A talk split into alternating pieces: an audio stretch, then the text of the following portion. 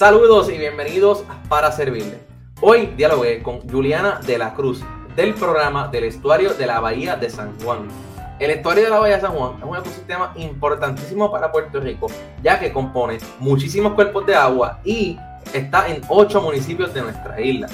Con ella hablamos sobre los diferentes programas que tienen en la organización. También hablamos sobre los programas que surgieron luego de los huracanes Irma y María. Y también entramos a dialogar sobre la importancia de las descargas ilícitas y qué nosotros podemos hacer como ciudadanos para evitar las mismas y así apoyar a este ecosistema. Los invito a conocer más de esta organización en todas las redes sociales y a apoyarlos y también ver un poco más de sus programas en estuario.org. Como siempre, les recuerdo que nos pueden seguir en todas las redes como paraservirle.pr, visitar nuestra página web paraservirlepr.com y suscribirse a nuestro canal de YouTube. Ahora sí, pasemos junto a esta conversación con Juliana de la Cruz del estuario de la Bahía de San Juan.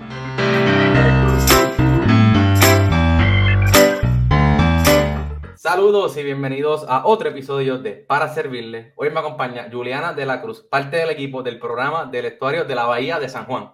Bienvenida Juliana a Para Servirle. Hola Jesús, ¿cómo estás? Estoy muy bien, ¿y tú? Yo muy bien, contenta y honrada eh, después de leer la lista de gente buena haciendo cosas maravillosas que han participado en este podcast. Sé que que represento el sentir de los demás compañeros del estuario de la Bahía de San Juan, así que bien contenta. Súper, sí, para mí es un placer que ustedes estén aquí eh, y, siempre me alegra escuchar que las organizaciones ¿verdad? son agradecidas de este espacio porque al final del día es para ustedes y, eso me alegra mucho, eso que gracias por esas palabras. Con, ¿verdad?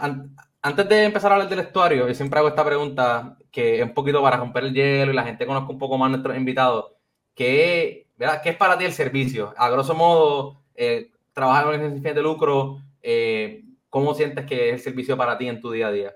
Pues mira, definitivamente el estuario eh, tiene muy, muy centrada esa, esa necesidad de, de, incorporar a las personas para poder construir la, la resiliencia eh, desde, esas bases. Así que definitivamente este espacio es, bien importante para eso y para seguir integrando a, las personas a lo que hacemos. Eh, definitivamente sin, sin, la participación ciudadana. Eh, falta un pilar muy importante en nuestros proyectos y para poder cumplir nuestros objetivos.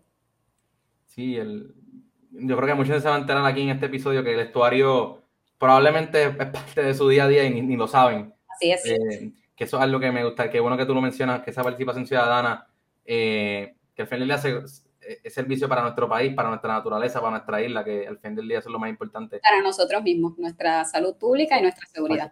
Exacto. mencionaste el actuario, hablamos obviamente un poquito de eso. Me gustaría que nos cuentes, ¿no? ¿Qué es el programa del estuario de la Bahía de San Juan, mejor conocido como el estuario de San Juan? Claro, pues mira, el programa del estuario de la Bahía de San Juan es una organización sin fines de lucro que lleva ya casi 30 años eh, cumpliendo una misión que es la restauración de los cuerpos de agua relacionados al ecosistema del estuario de la Bahía de San Juan como eje sostenible de desarrollo social y económico. Importante.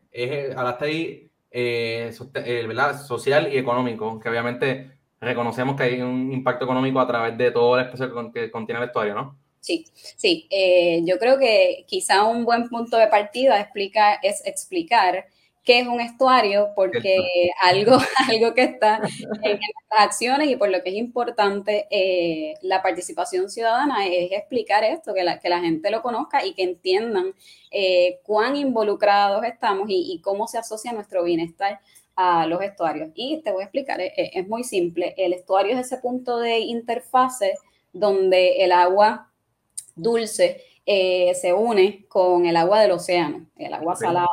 Eso crea un, espacio, un ecosistema único eh, que definitivamente tiene, como estabas mencionando y como, como dice nuestra misión, eh, provee una serie de servicios esenciales en, términos sociales y en términos ecológicos y económicos.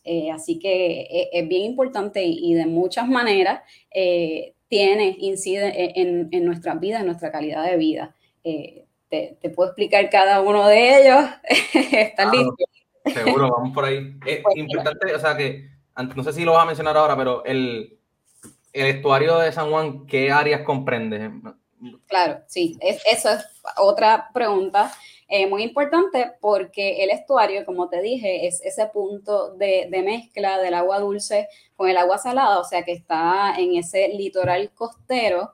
Sin embargo, eh, como incluye el componente del agua dulce, tenemos que explorar un poco el concepto de lo que es una, una cuenca hidrográfica. Una cuenca hidrográfica es una extensión territorial sobre, si, si tú te imaginas una gotita de agua cayendo, eh, es toda el área donde esas gotitas de agua terminan de alguna manera desembocando en el estuario. O sea que te podrás imaginar que no nos limitamos solamente a la costa, sino que estamos eh, en, la extensión territorial de ocho municipios. Eh, tengo que decirlos en orden alfabético porque si no, siempre se me queda uno. Bayamón, Carolina, Cataño, Guaynabo, Loíza, San Juan, Trujillo Alto y Toa Baja. O sea que eh, el estuario consiste en toda esa área, desde la parte montañosa de San Juan hasta Toa Baja y Loíza en el este. Wow, o sea que a, lo que hablábamos al principio, cubre muchos pueblos, eh, obviamente de la área metropolitana, eh, que sin duda, pues, ahí es que vamos a la importancia de, de, lo que tú vas a hablar ahora de los diferentes programas y todo eso, porque al final del día mucha gente vive cerca a, esto, a este estos cuerpos de agua y pues hay que conservarlos para el bienestar, como tú decías al principio, eh, de nosotros, eh, de, Puerto Rico, obviamente. y, y, mencionaste del área metropolitana eh, y eso es bien importante porque es un estuario de, de importancia nacional, es un sistema delicado. a la vez es bien fuerte porque nos protege de, de, muchos, de muchos eventos naturales, meteorológicos, climatológicos. Eh, pero definitivamente sufre esa, esa tensión que las actividades del área metropolitana, que esos municipios básicamente eh, consisten en, el área metropolitana, pues en las actividades que nosotros hacemos definitivamente terminan impactando el, estuario. Así que ese, esa pregunta que me hiciste de la extensión que cubrimos es, bien importante y para que todas las comunidades estuarinas eh, se, reconozcan y sepan que, son parte de esto.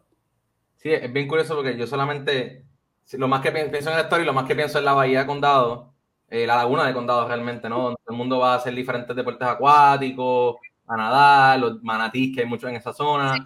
Y pero al final del día, como te acabas de explicar, es mucho más allá de eso. Y obviamente pues, ahí ustedes tienen algunos letreros y hay un poco más de información y por eso uno rápido piensa allí, pero cubre ocho municipios que es un montón.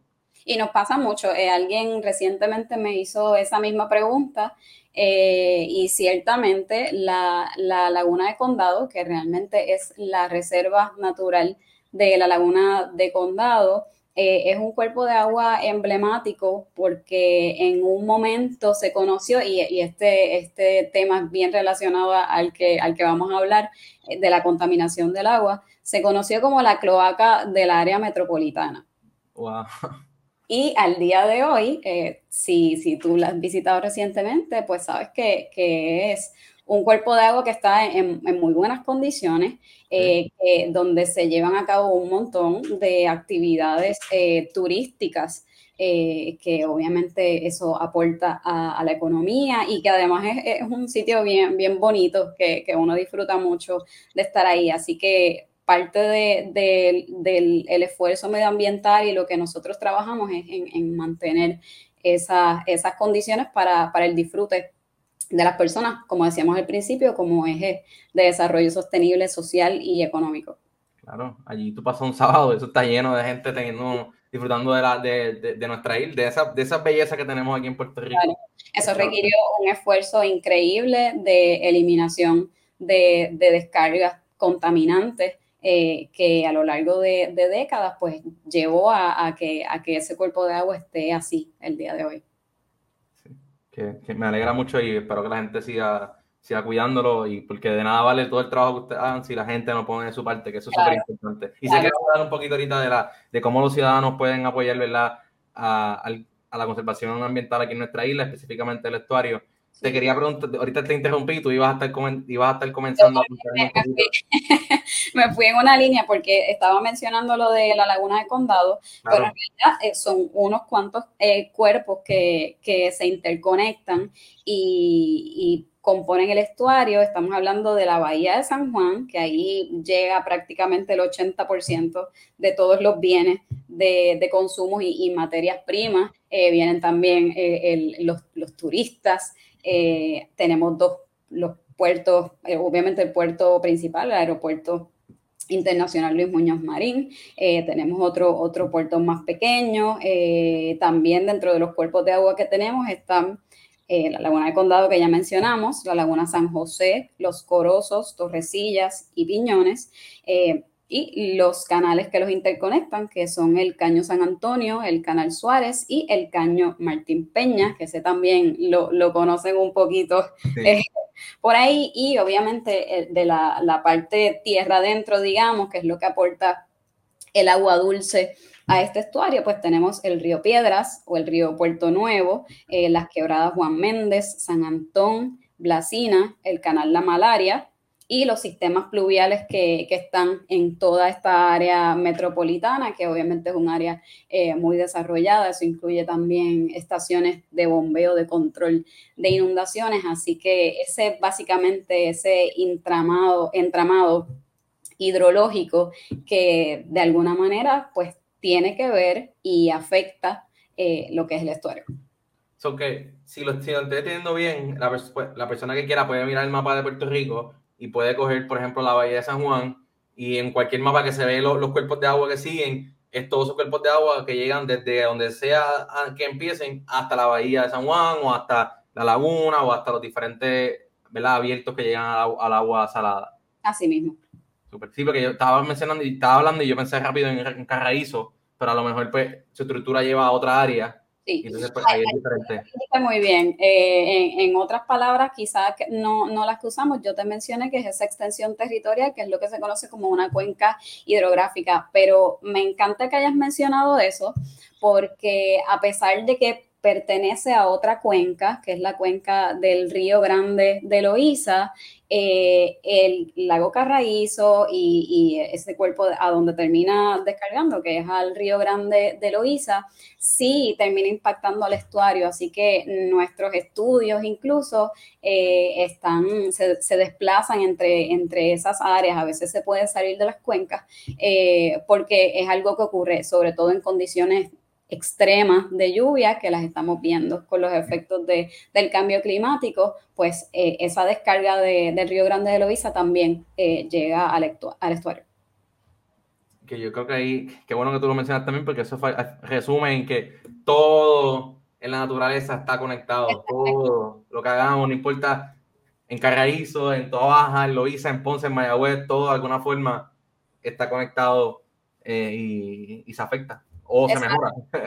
y, si no, y si no estuviera directamente relacionado como quiera, eh, nosotros en el estuario, eh, uno de los objetivos que tenemos es poder presentar un modelo que, que pueda ser replicable, por ejemplo, a otras cuencas hidrográficas. Así que, pues sí, eh, definitivamente, sobre todo en lo que tiene que ver con nuestra responsabilidad y eh, la educación y la participación ciudadana, pues eh, es importante que, todos estemos conectados. Súper, qué bueno. Te quería preguntar también ahora, ahorita tú mencionaste que llevan casi 30 años en Puerto Rico, o sea, estamos hablando de principios de los 90, han sido muchos años de labor ardua, hablábamos del ejemplo de la Laguna del Condado, me gustaría que nos cuentes un poquito como esa trayectoria que han hecho en los años recientes, qué cambios han visto eh, a través de la, del programa del estuario. Pues mira, eh, el estuario tiene cinco áreas programáticas que son calidad de agua y sedimentos, hábitat y vida silvestre, desperdicios acuáticos, infraestructura verde y lo que hemos mencionado ya unas cuantas veces, educación y participación ciudadana. Esos son los pilares del estuario y el estuario eh, pensando en cada uno de esos renglones que son necesarios para poder mantener la, calidad del agua, desarrolló un plan integral de manejo y conservación que tiene 69 acciones, cada una está relacionada a esas áreas programáticas y entonces nosotros eh, anualmente renovamos y seguimos unos planes de trabajo para cumplir con, con esos objetivos. Que creo que es importante que lo mencionen porque la educación es solamente un elemento, hay, hay, hay otros factores y otros programas más específicos, eh, siendo la educación obviamente parte esencial, pero hay otros esfuerzos a través del estuario que llevan al, a lograr su misión día a día. Claro, y aparte de eso, eh, después del hito histórico que representó el huracán María, eh, se, sacudió esa, esa realidad en, la vida de todos, en, todas las facetas, pero también en, el estuario para poder cumplir eh, nuestra misión y nuestros objetivos. Entonces, eh, a, esas áreas programáticas y a esas acciones le añadimos tres proyectos que, nos hemos dado cuenta que, son esenciales para, para poder cumplir con la misión del estuario. Eh, uno de ellos es el desarrollo de un plan de mitigación multijurisdiccional. Y cuando digo multijurisdiccional, que a lo mejor es una palabra así como medio rara, eh, lo que significa es que tiene todas esas áreas, todos esos municipios que te mencioné antes, eh, integrados eh, y hace lo que tiene que ver con el desarrollo de estrategias de mitigación y evaluación de riesgos desde ese enfoque de, cuenca hidrográfica. Eh, ese es uno de los proyectos. Otro de los proyectos que tenemos es un plan regional también, incluye toda esa región de infraestructura verde o infraestructura natural. Básicamente lo que busca es fortalecer esos, esos sistemas naturales que van desde el suelo, los árboles, eh, eh, el hábitat, la vida silvestre, los cauces de, los ríos, los cuerpos de agua e incluso también elementos que, son artificiales pero que de alguna manera simulan o mejoran el ciclo hidrológico como lo puede ser la, captación de, agua de lluvia para poder eh, ser más, más eficientes en, el uso del agua potable y, poder abastecernos eh, mejor. Eh, y básicamente ese, ese plan de infraestructura verde, que es de toda la región, está bien asociado a ese primer proyecto que te mencioné, que es el plan de mitigación de riesgos, porque apoya precisamente eh, en ese desarrollo de, resiliencia. Y el otro proyecto que tenemos es eh, el proyecto de detección y corrección de descargas ilícitas. Básicamente todos los contaminantes que, llegan al estuario, eh, buscar la manera de, identificarlos y corregirlos de manera efectiva para precisamente fortalecer el estuario. Y ¿Cómo, verdad? Me dijiste que estos tres programas principales surgieron luego del huracán María, que sin duda, pues, sale mucho repetido en este episodio, pero yo creo que, como tú dijiste, fue ese hito, es un antes y un después en la historia de Puerto Rico, de muchas organizaciones también. ¿Cómo, verdad, en tu experiencia, cómo, cómo fue ese impacto del huracán eh, Irma y María al estuario y por qué específicamente fueron estos tres programas los que surgieron luego de eso? Claro, pues mira, el, estuario, igual que yo creo que cada uno a, nuestro nivel individual, eh, nuestras prioridades, eh, prioridades también se sacudieron eh, y estábamos enfocados en lo que es con la, respuesta inmediata y la recuperación. El estuario hizo eso y, y mm, se reconfiguró, digamos, se enfocó en las comunidades, en desarrollar centros eh, comunitarios resilientes, equiparlos con placas solares, con cisternas, eh, capacitar a las comunidades para poder responder a, eventos futuros. Así que eh, ese, ese cambio que, tuvo el estuario pues fue, fue, fue bien marcado en ese momento. Y pues e, e, era lo natural porque pues nosotros estamos en, nuestro objetivo es restaurar eh, los cuerpos de agua y pues uno de, los muchos saldos tristes que hubo después de esta tormenta fue millones de galones de agua residual discurriendo por las carreteras eh, y por los cuerpos de agua. Así que pues te podrás imaginar que, esa, esa, misión de restaurar y mantener la salud de los cuerpos de agua pues se vio bien impactada. Eh, también hubo otros, otras, otras cosas que, fueron de, mucho impacto en términos medioambientales, eh, como por ejemplo la, la producción de desperdicios sólidos que hubo y de escombros eh, relacionados a, esos ciclones y la defoliación de casi 90% de, de nuestro Eso desemboca en, otros problemas a largo plazo, porque entonces también eh, al estar desprovistos de, esa, de esa capa vegetal, se acrecientan los, efectos de inundaciones y los efectos que estamos viendo bien marcados eh, relacionados al cambio climático. Y el estuario, ciertamente, y aquí volvemos a, la importancia que, tiene, a pesar de que sufrió ese, ese impacto, cumplió con, con algunas de, de los servicios ecológicos que, que provee que incluye eh, la protección de, las costas. Eh, en los estuarios se dan eh, unos elementos bien importantes, como por ejemplo los manglares, los corales, los lechos de pastos marinos que protegen a, las costas durante eventos como eventos naturales como, como este. Y ciertamente, si, si no hubiésemos tenido eh, esos componentes del estuario, los impactos en nuestras costas eh, hubiesen sido peores. Wow. Sí que es, sirve como, o sea, si fueron afectados, pero a la misma vez sirvieron como barrera sí. para que Puerto Rico, específicamente las zonas que cubre el estuario y otras áreas de Puerto Rico, como que se, básicamente como dijimos, una barrera para que se, no fuera tan fuerte el impacto. Sí, lo, lo, lo, dijiste perfecto. Literalmente ese, el estuario es la línea de, de, defensa que tienen nuestras costas y, y pues literalmente protegen eh, la vida de las comunidades costeras, la infraestructura que, que, está cercana de las costas, lo que son las dunas, como te mencioné, eh, los corales, los manglares, pues son esa línea de, de protección, algo que, que, yo creo que, que es a mí me parece asombroso es que los manglares, bosques de manglares, tienen la capacidad de amortiguar entre 75 a 90% la energía del oleaje.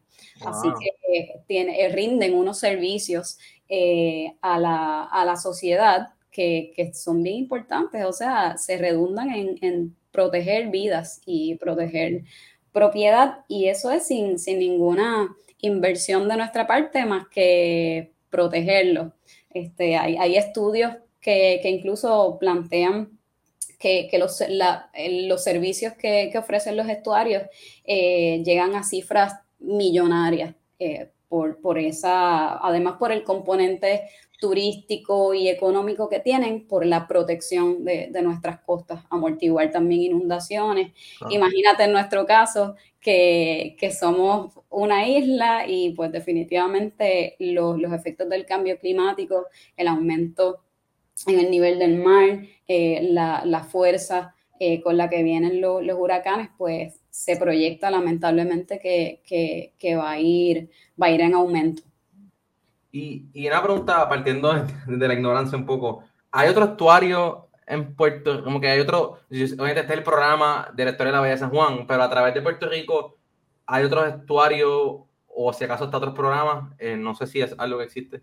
Sí, por eso es que eh, te mencionaba antes que es bien importante la, replicabilidad de, nuestro proyecto, sí, donde quiera que haya una, un, río que descargue y se une en el mar, se da un ecosistema estuarino. Nuestro, eh, el programa de la historia de la Bahía de San Juan surge específicamente porque se denomina eh, el estuario de la Bahía de San Juan al programa de estuarios nacionales de la EPA y entonces se nos da esa, esa clasificación, pero ciertamente todos los estuarios que hay en Puerto Rico eh, son, son de mucha importancia y de mucho valor. Perfecto. Sí que eh, es importante que también sepamos que no, no porque está hablando de San Juan es porque es lo único que hay, sino que en Puerto Rico hay un montón, eh, y más siendo una isla, obviamente. Sí. La isla del agua, los taínos le llamaban así, la, la, isla del agua. Sí, y aquí en Puerto Rico hay, yo ni sé cuántos ríos ya, yo, yo me acuerdo que yo me lo sabía cuando estábamos en la escuela que te sabía el número, pero... Ahorita te hablabas de las descargas ilícitas. Eh, me gustaría que habláramos un poquito de eso porque puede ser a lo mejor un concepto que alguna gente entienda, otra gente no entienda y sé que ahora mismo es eh, parte esencial e importante de lo que ustedes están haciendo en el programa. Eh, cuéntanos un poquito. Sí, pues mira, comenzamos por el agua y, su importancia. El agua, de, si volvemos a hablar de, la escuela, yo creo que en la clase de química nos decían que es el solvente universal, porque tiene la capacidad de disolver y de suspender todo lo que se encuentra en su camino. ¿Y por qué traigo eso? Porque esa, esa matriz acuática eh, puede tener una serie de, contaminantes y, arrastrarlos consigo que terminan afectando los cuerpos de agua y, el estuario. El agua cuando cae del cielo está en, en su forma más pura. Ahora, cuando entra en contacto con las superficies de nuestras ciudades, que incluyen techos, paredes, calles, carreteras, pues disuelve o suspende todos los materiales que nosotros arrojamos, que incluye basura, pintura, aceites y herbicidas, eh, descargas sanitarias también, eh, y pues terminan contaminando eh, las aguas. Eso es lo que llamamos descargas ilícitas todo lo que esté en el agua, en los cuerpos de agua, en el agua de escorrentía, que no sea agua pura. Eso es una descarga ilícita. Y una, pregunta, o sea, porque yo me atrevería a apostar que todo el mundo en algún momento, pues, ha, ha echado algo por la mano o ha echado algo por la alcantarilla. Eso, eso, eso o sea, eso es ilegal, eso, ¿cómo, cómo, o sea, cómo es, el, cómo es la parte aquí? Porque, o sea, si tú estás fregando, cae algo por ahí por el agua, eh, o si fuiste al baño, ¿cómo, cómo es esa, cuál cómo, cómo es el funcionamiento de eso? Sí, pues mira, eh, primeramente te voy a hablar de que hay dos sistemas separados. Deben haberlo. Eh, hay, hay, ocasiones en que no, pero está el sistema sanitario, que es donde nuestras casas deben estar conectadas, eh, las descargas de los baños, las descargas de los lavamanos, etcétera. Y aparte, separado a ese, debe haber un sistema que es el sistema pluvial, que son las alcantarillas que tú ves abiertas eh, con, las rejillas, eh, las cunetas y pues ese sistema que termina llegando a, a unas tuberías pero algo que mucha gente no conoce es que ese sistema pluvial, que está hecho para manejar solamente agua de lluvia, descarga sin ningún tipo de tratamiento algún cuerpo de agua. A diferencia del sanitario, el sanitario sí, el sanitario va a plantas de tratamiento y pues ahí se hace todo el proceso físico, biológico y, químico que permite que, esa agua se, se transforme. Pero eh, lo, que nos ocupa acá, que es el sistema pluvial, eh, va directamente sin ningún tratamiento a los cuerpos de agua. Entonces yo me imagino que tú habrás visto personas, porque yo las he visto, que limpian las brochas de la pintura. Eh, no me quiero tirar al medio, pero o sea, no la limpié frente a la alcantarilla, pero la limpié en la acera. los carros. Los carros, exacto. Todo eso cae en la alcantarilla y todo eso tiene químicos y nada de eso entonces es protegido. Exacto. Va directamente a los cuerpos ah. de agua y obviamente pues eh, terminan impactando de, distintas maneras.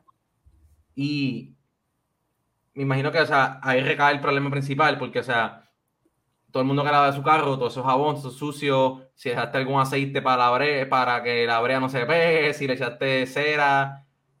Eh, y pregunta también un poco de, de ignorancia también, la, la, así es el sistema en Puerto Rico o así es el sistema a nivel mundial. Hay países que los sistemas pluriovales se, se filtran o no. Eso es algo que no se hace a nivel. Es, bien. Eh, sí he visto a nivel técnico algunas excepciones, pero no lo, normal es que sea así, que, que descargue los cuerpos de agua. Wow, me, me, has dejado como en shock un poco porque yo pensaba que también, se, eh, o sea, que la alcantarilla antes de ir al cuerpo de agua hacía algún tipo de filtración o algo, que para eso imagino que vemos tanta agua sucia en esas desembocaduras, toda esa basura que después recogemos en la playa. Exacto, este, así es. Y bueno, es que e, es, no es técnicamente realizable en el sentido de que, pues, la lluvia es cuando llega, eh, típicamente bien intensa y pues eh, es difícil eh, diseñar y construir una planta de tratamiento que solamente pues va a manejar eventos de lluvia que, son, son esporádicos, a diferencia de las plantas de tratamiento que pues sí es constante lo que tiene que ver con las descargas sanitarias que producimos, pero las pluviales pues por esa particularidad es más complicado y pues por eso es que van directamente a los cuerpos de agua y al estuario. Y, hablando de, este tema, sé que ustedes, obviamente, como hemos hablado, es una de sus pilares y una de las preocupaciones más grandes que tienen ahora mismo y como parte de su misión, pero sé que en el 2021 recibieron un reconocimiento por su trabajo ante este tema. Eh, creo que fue del US Water Alliance. Eh, ¿cómo, ¿Qué fue eso y cuál es el programa específico sobre, sobre este tema que, en el cual fue reconocido por, Claro, pues te explico. Eh, precisamente para atender este asunto relacionado con las descargas ilícitas que, te mencioné, digamos, las, que tienen que ver con, nuestras eh, acciones así e, en, nuestros hogares y nuestras prácticas diarias, pero hay, hay una parte bien importante que son las descargas sanitarias, que a pesar de que es un sistema separado, sí ocurren por distintas eh, razones eh, que pueden ser voluntarias o involuntarias. A veces ese sistema sanitario tiene algún problema hidráulico y se empieza a desbordar. Me imagino que tú has visto eso a veces. Y pues al correr por la carretera, donde termina es en el sistema pluvial. Ah. A veces también tenemos problemas con, pozos sépticos cuando no, no, los mantienen adecuadamente o cuando los conectan directamente al sistema pluvial. Ahí tú tienes una, descarga sanitaria en, ese sistema pluvial. Eh, así que esa es una de, las potenciales descargas ilícitas y, las vemos mucho. No quería que, se quedara eh, sin mencionar. Entonces, nada, básicamente por la necesidad de, de identificar y corregir todas las descargas ilícitas que, llegan a nuestro sistema, eh, creamos un proyecto que es eh, ese proyecto de investigación y de corrección de descargas ilícitas que pues nos hizo eh, merecedores de ese reconocimiento que, que, estás mencionando. Esto lo, es un proyecto que llevamos a cabo con nuestro equipo de campo, que es el Servicio de Extensión Agrícola de la UPR, recinto de, de Mayagüez. Ellos nos apoyan en, el campo, eh, identificando a través de sobre 200 estaciones eh, de diagnóstico la calidad del agua en toda esa área que, que mencionamos al, comienzo. El monitoreo de la calidad de agua es una estrategia para determinar cuán saludables están los cuerpos de agua eh, basada en ciertos parámetros y es un proceso eh, bien similar a los estudios de sangre que los médicos nos hacen para evaluar nuestra, nuestra condición de salud.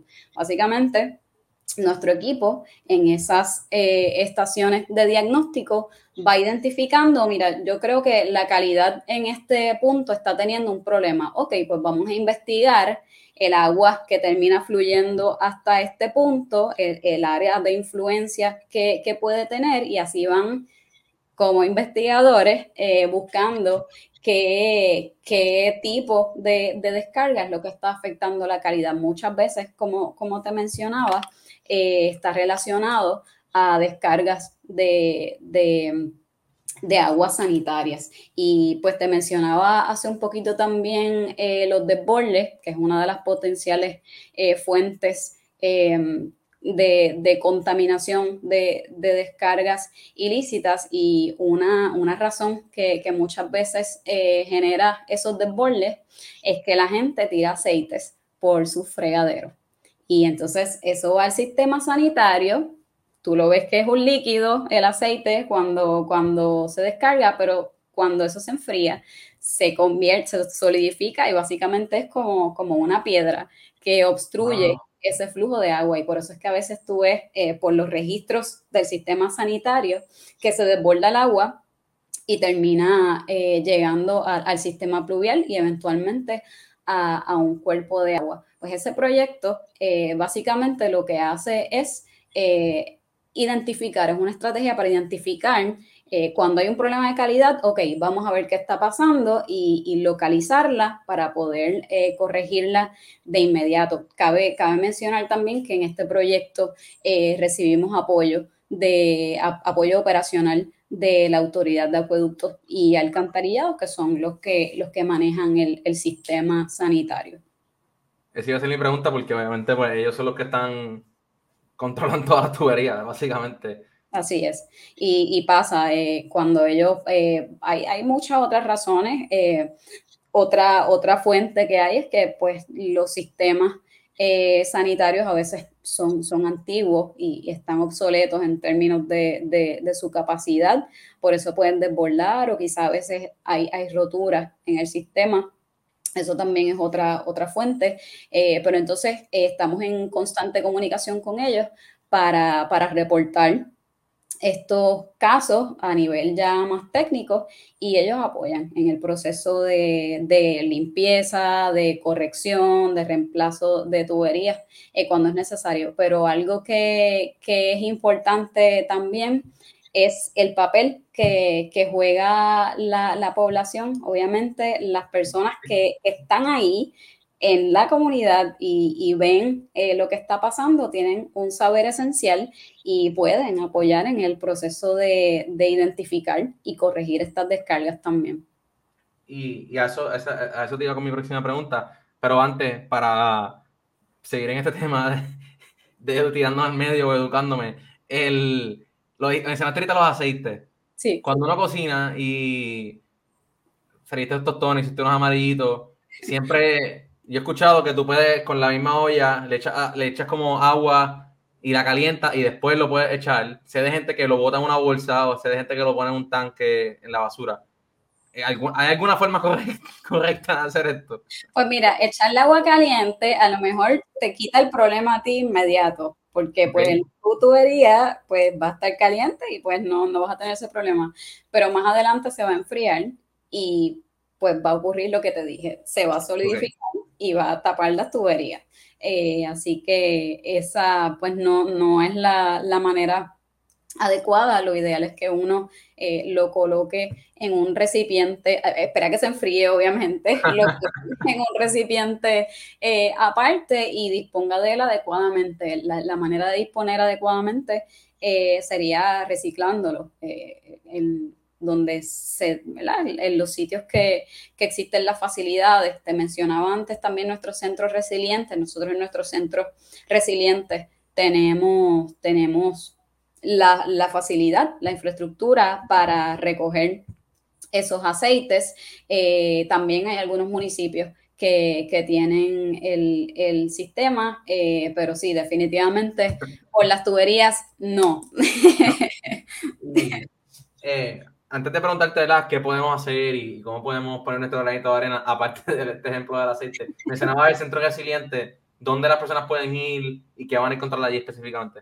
Pues mira, eh, tenemos eh, cinco centros resilientes, uno es en Cataño, uno es en la escuela, en la Goico, en, la calle tenemos uno en Caimito, tenemos otro en Loíza y en nuestras oficinas del viejo San Juan.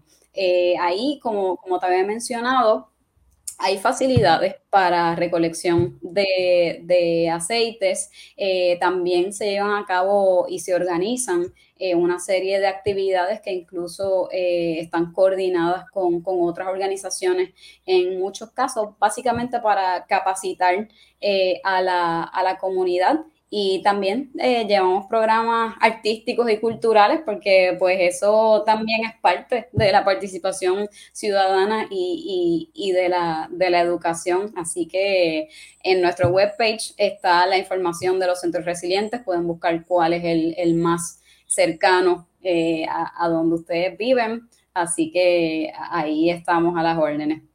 Súper. Y, hay como, y dijiste hay varias regiones que estoy seguro que hay uno cerca de cualquiera de las personas que nos están escuchando hoy. Entonces, para, para ir más o menos poniendo todo esto en acción, ¿no? Ciudadano, ya, ya eh, en su día a día, ya reconoce, ya tú nos acabas de explicar varias cosas aquí importantes, que por ejemplo, ese ejemplo de lavar el carro, de las brochas de la pintura, de los aceites de, de freír. Cuéntanos un poquito en el día a día qué podemos hacer para, limitar y básicamente no hacer descargas ilícitas en nuestras propiedades o en nuestras comunidades. Pues mira, hay, hay unas cuantas acciones individuales que, podemos hacer cada uno de, nosotros eh, en nuestro carácter individual, eh, que es la que estábamos hablando, pues disponer adecuadamente de los residuos sólidos, eh, incluyendo baterías, medicamentos, aceites y grasas, que es lo que estábamos hablando, pinturas y herbicidas, también evitar y reportar descargas y desbordes de, de agua residual. Es importante eh, que, se conozca que, el agua residual debe ir a un sistema que es donde recibe tratamiento, pero que el, agua pluvial no recibe ninguna, así que cuando usted identifique alguna descarga o desborde, es importante que, lo reporte en nuestro webpage. Eh, hay un protocolo de denuncias ambientales que, puede servir para reportar eso, igual que cualquier otra eh, condición ambiental. Eh, ya mencionamos los aceites, eh, mantener adecuadamente los sistemas de pozos sépticos y velar por, su construcción adecuada. la construcción de pozos sépticos debe cumplir con una serie de permisos y unirse también de manera general a todas las estrategias que, tiene el estuario, porque de alguna manera eh, tienen, tienen manera de, influir en la calidad de, las aguas. Y hablaste un poquito ahí de, pues, en carácter individuo, ¿no? Pero en comunidad, porque, ¿verdad? Yo creo que muchos de estos problemas son en las comunidades, o sea, tú puedes ser tú puedes ser el mejor vecino del mundo y tú puedes hacer todo lo, mejor para tu país y para, tu, para el ambiente, pero si tu vecino lo está haciendo, pues no estamos echando para adelante. ¿Qué, qué, podemos hablar en ese tema de las comunidades y cómo se pueden unir las comunidades en este proceso? Definitivo. Yo creo que ahorita estábamos hablando de que las comunidades son, son esenciales para construir la, resiliencia desde las bases. Y, y un dato que, que, es bien importante para, para entrar en contexto de cuánto nosotros eh, podemos afectar eh, la calidad de los cuerpos de agua, es que el 70% de las personas que, viven en la cuenca del estuario de la Bahía de San Juan viven a menos de, 300 metros de algún cuerpo de agua. O sea que todo eso que hacemos, la limpieza de los carros, todo lo que mencionamos, eh, afecta inmediata y directamente. Así que reconociendo eso, eh, estamos desarrollando lo que es la red comunitaria de agua. Básicamente consiste en que las personas se integren a este proyecto de, detección y corrección de, descargas ilícitas que, te estaba mencionando. En nuestro webpage pueden buscar eh, Únete a la red y anotarse, formar parte de, esa red comunitaria de agua, porque definitivamente necesitamos que, las personas se integren activamente en el proceso de velar por la calidad de sus cuerpos de agua, reportando descargas, monitoreando. Esto pues, es lo que va a hacer que, esta estrategia de restauración sea más efectiva y es una inversión en, nuestra calidad de, de vida. Súper. Yo creo que sale episodio tras episodio de la importancia de las comunidades. Eh, mirar todo como ese ente, como ese grupo, no mirar en carácter individual, sino unirnos para, para apoyarnos y para estar preparados para cualquier evento a futuro.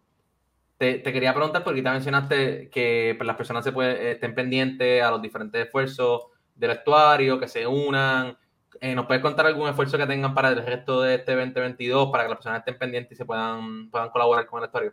Definitivo, pues te, menciono de nuevo el webpage porque durante todo el año eh, hay estas eh, actividades eh, las personas pueden incluso certificarse como ciudadanos científicos. Son unos módulos que hemos desarrollado para, para desarrollar esa ciencia ciudadana en distintos temas de interés. Tenemos el de calidad de agua, que está muy relacionado a este proyecto. Tenemos aves, tenemos microplásticos y tenemos uno eh, de resiliencia costera que, básicamente discute esa importancia en la protección de nuestras costas, de los mangles, de los arrecifes que estábamos mencionando eh, anteriormente. Eh, hay un montón de maneras de, ser voluntario. Nosotros hacemos también proyectos de reforestación, de limpieza, de, costas. Eh, tenemos un día de monitoreo de calidad de agua que incluso no se limita a la cuenca del estuario, sino que cubre eh, a todo Puerto Rico. Eh, se puede apoyar también de manera indirecta visitando algunos de los bosques urbanos que, que están en nuestra cuenca hidrográfica. Recientemente van a volver también en el, en el webpage eh, un pasaporte de bosques urbanos que, lanzamos, que básicamente es para que la gente eh, los visite y conozca, ¿verdad? conocer es, algo esencial en poder proteger y, querer nuestros, nuestros sistemas naturales. Eh, y pues si no tienen el tiempo eh, para alguna de esas actividades de voluntariado, que de nuevo lo refiero al webpage, pues también pueden donar a, nuestra organización sin fines de lucro. Ahora mismo también eh, esto se puede hacer a través de la donación parcial o total del reintegro. Para esto nos, nos habilita la ley 48 de 2019 que establece el fondo especial del estuario de la bahía de San Juan, o si no, de nuevo, a través de nuestro webpage también hay algunas herramientas para, donar cualquier aportación, eh, nos ayuda mucho. Y es súper importante el website, lo voy a mencionar por si las personas que no están viendo el video, que ha estado durante todo el video en la parte de abajo, pero es estuario.org, súper fácil, más fácil que eso no puede ser. Y, y me alegra que hayan mencionado la parte de donaciones, hayan mencionado la parte de voluntarios para las personas que visiten la página web, ahí también van a poder encontrar algunas métricas de éxito. Yo las estuve viendo antes del episodio y son significativas. Voy a mencionar algunas de ellas. Eh, han podido eh, recolectar más de 1.8 millones de basura en, esta zona. Han, podido restaurar más de 550 y pico de acres. Que, o sea, estamos hablando aquí de números significativos que el estuario, sin duda, esa donación y ese tiempo voluntario que ustedes le den, lo va a poner en acción eh, y lo va a poner para el bienestar de nuestro, de nuestro país definitivamente. Es una, aportación eh, que, como les dije, realmente redunda en nuestra propia salud y, seguridad. Así que, pues sí, eh, lo que queremos es eso, que, se reconozcan como parte del estuario y, se integren en, nuestros proyectos, definitivamente. Súper. Yo creo que la invitación está, eh, no solo a unirse al estuario, pero también a tener conciencia en, su día a día, en, su, en su casa, en la casa de sus familiares, para, para ¿verdad? siempre estar pendiente a lo que está haciendo y, verificando que esté, esté bien y no vaya a tener un efecto en dominó en cadena eh, que vaya a afectar al estuario y al final del día a nuestra isla. Eh, Juliana, muchas gracias por tu tiempo participar en este episodio. Gracias a ti, Jesús, y gracias a, para servirle. Super, para mí un placer. A toda nuestra audiencia, gracias por sintonizar otro episodio más de Para Servirle. Como ya escucharon, pueden entrar a estuario.org para conocer más de esta organización y toda su labor aquí en Puerto Rico. También pueden visitar para servirle para todos nuestros episodios y como siempre vernos en todas las redes como para servirle.pr. Con eso dicho, hasta aquí el episodio de hoy. Muchas gracias y recuerden que aquí para servirle.